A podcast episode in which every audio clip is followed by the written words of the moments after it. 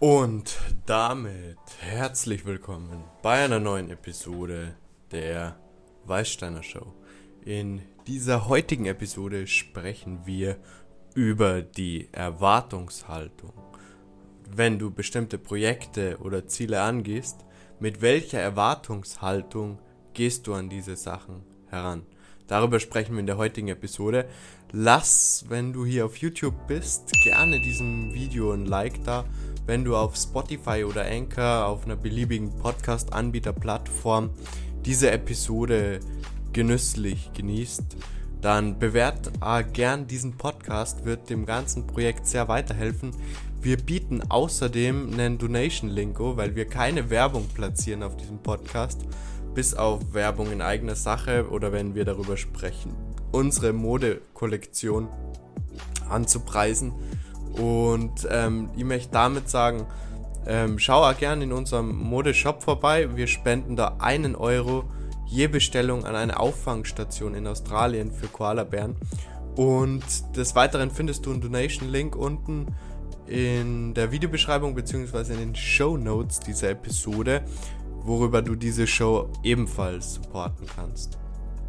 Und damit möchte ich halt an diesem 13.02.2020 mal ganz kurz wieder ein Drogenupdate ähm, hier besprechen und einführen.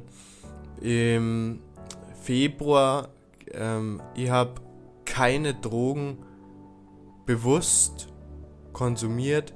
Bewusst, was möchte ich damit sagen? Koffein ist eine Droge, Zucker ist eine Droge. Diese ähm, Substanzen habe ich in geringer Menge konsumiert und meinem Körper zugefügt.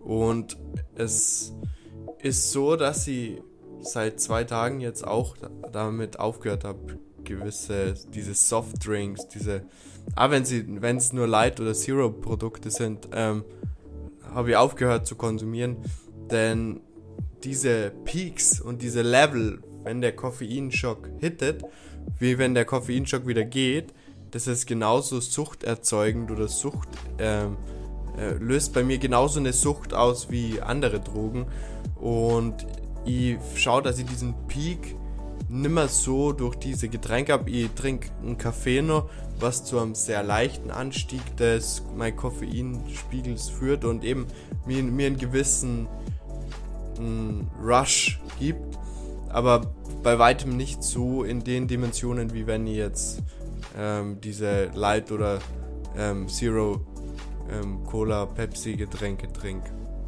Und da gibt es einfach nur mal einen ganz anderen Peak. Und ähm, es fühlt sich cool an, nüchtern zu sein. Auch wenn es diesen einen Punkt gibt, dass diese inspirativen Phasen unterm Einfluss zum Beispiel von Cannabis die fehlen so ein bisschen. Das kann ich an dieser Stelle ganz klar sagen. Ich bin jetzt zwei Monate, noch nicht mal ganz, eineinhalb Monate raus und habe festgestellt, diese Phasen, in denen man wirklich sich bestimmte Dinge überlegt und einen kreativen Entwicklungsprozess, einen kreativen ähm, Creator-Prozess, also ein, ein, das Erstellen von bestimmten Inhalten, sie widmet, da ist auf jeden Fall die Kreativität nicht in dem Maß vorhanden, wie sie unter dem Einfluss von Cannabis war. Wobei das jetzt eben nur der Stand aktuell ist und sich das Ganze auch nur entwickeln kann. Und deswegen warten wir das Ganze dann ab, wie sich das weiterentwickelt und schauen dann, ob da gewisse kreative Fähigkeiten auch wieder zurückkehren oder ob das einfach jetzt so der Zustand ist. Und des Weiteren der Schlaf, mein Schlafrhythmus ist aktuell nur so ein wenig fucked up. Da könnt ihr auf jeden Fall nur eine bessere Routine aufbauen. Doch ähm, vielleicht kennt es jemand, der hier diese Episode konsumiert. Ich bin eine ziemliche Nachteule. Das bedeutet, für mich ist es mh, hm, überhaupt kein Problem, die ganze Nacht durchzuarbeiten und in der Nacht aktiv zu sein und in der Nacht zu produzieren, in der Nacht zu gestalten. Das, da habe ich fast keine Müdigkeit. Aber ähm, das rächt sie dann natürlich untertags, wenn dann ähm, die äh, Müdigkeit doch irgendwann einsetzt. Vor allem, wenn man nur das Ganze mit ähm, körperlichem Training verbindet, dann schlägt einfach irgendwann die Müdigkeit zu. Und das ist nur ein Punkt, an dem ich die nächsten Tage arbeiten möchte, um da eine, eine coole Routine reinzubekommen. Und ansonsten möchte ich direkt mit unserem heutigen Thema starten, mit der Erwartungshaltung. Denn ich möchte das Ganze an einem Beispiel festmachen, wenn du jetzt zum Beispiel in der Küche stehst und in, in, im, im Esszimmer fragt dich jemand, hey, ähm, kannst mir bitte das Salz mitbringen? Das ist in dem Regal. Und du denkst dir, okay, keine Ahnung, wo das Salz ist. Damit, mit dieser Entscheidung, die du triffst, schaltest du automatisch den fokussierten oder den, den findenden Blick in dir selbst aus und es ist unwahrscheinlicher, dass du dann das Salz findest. Außer, ich meine, wenn jetzt obviously vor dir steht, könnte es sogar dazu führen, dass du es dann nicht siehst.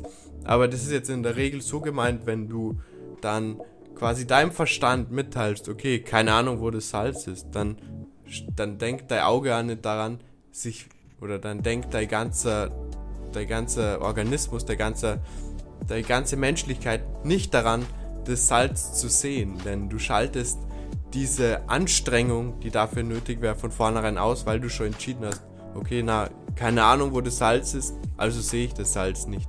Wohingegen, wenn du dir denkst, okay, hier steht auf jeden Fall das Salz und ich werde das Salz sehen und der Person geben, die, die mich darum gebeten hat, dann hast du da eine ganz andere Energie und steckst ein ganz anderes Auge quasi in den Suchprozess.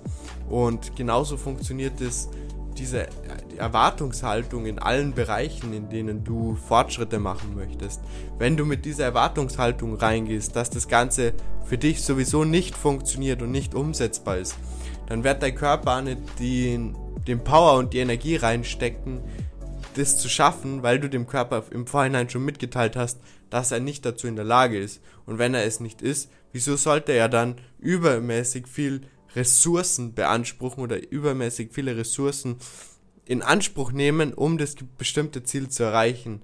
Das wird der Körper dann nicht machen, weil dafür sind wir Menschen zu sehr im Energiesparmodus und schaffen es nicht, diese Sachen ähm, in Perspective zu setzen und uns dann abzurufen, um unsere ganze Power und Energie, unsere ganzen Skills und Fähigkeiten abzurufen. Wohingegen, wenn wir sagen, okay, ja, es ist möglich, ihr habt die Energie dafür, dann wird der Körper auch diese Energie bereitstellen und in die Umsetzung kommen und die Sachen ausführen.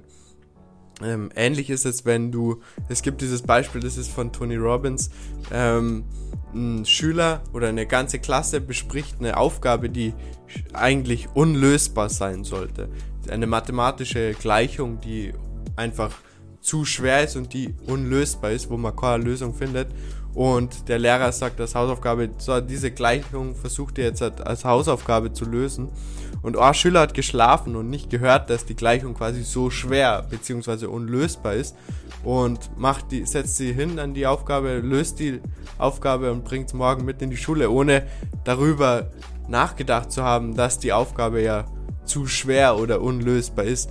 Wohingegen jeder andere Schüler, der mit der Message nach Hause gegangen ist, hey, diese Aufgabe ist unglaublich schwer und unlösbar, dann beanspruchst du natürlich gar nicht alle Ressourcen, die dir zur Verfügung stehen, weil du eh schon weißt, das Ganze ist unlösbar. Wohingegen die Person, die davon ausgegangen ist, dass das einfach eine ganz normale Hausaufgabe ist, eine ganz normale mathematische, mathematische Formel, die lösbar ist, ähm, geht einfach neutral an die Sache und versucht dann mit klarem, frischen Verstand die Aufgabe zu lösen und gelingt der Person dann auch in diesem Fall.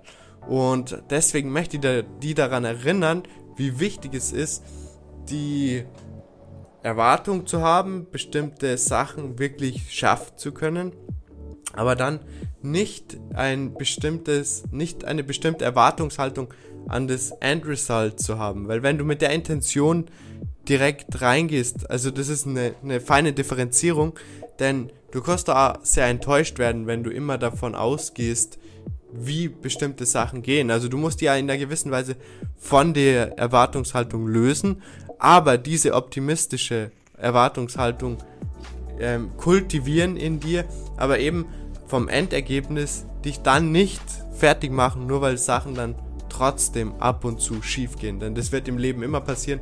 Wir werden immer Fehler machen und wir werden immer dazulernen. Und der häufigste ausschlaggebende Punkt, wieso wir dazulernen, sind eben Fehler.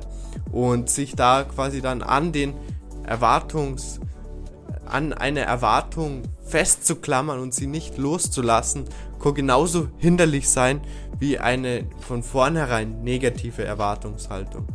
Ich hoffe, das hilft. Eine kurze, knackige Episode. Vielen Dank für die Aufmerksamkeit. Check gern die Links unten in der Videobeschreibung bzw. in den Show Notes aus. Und ähm, in diesem Sinne, vielen Dank für die Aufmerksamkeit. Ich freue mich, wenn du bei der nächsten Episode wieder dabei bist, bei der Weißsteiner Show.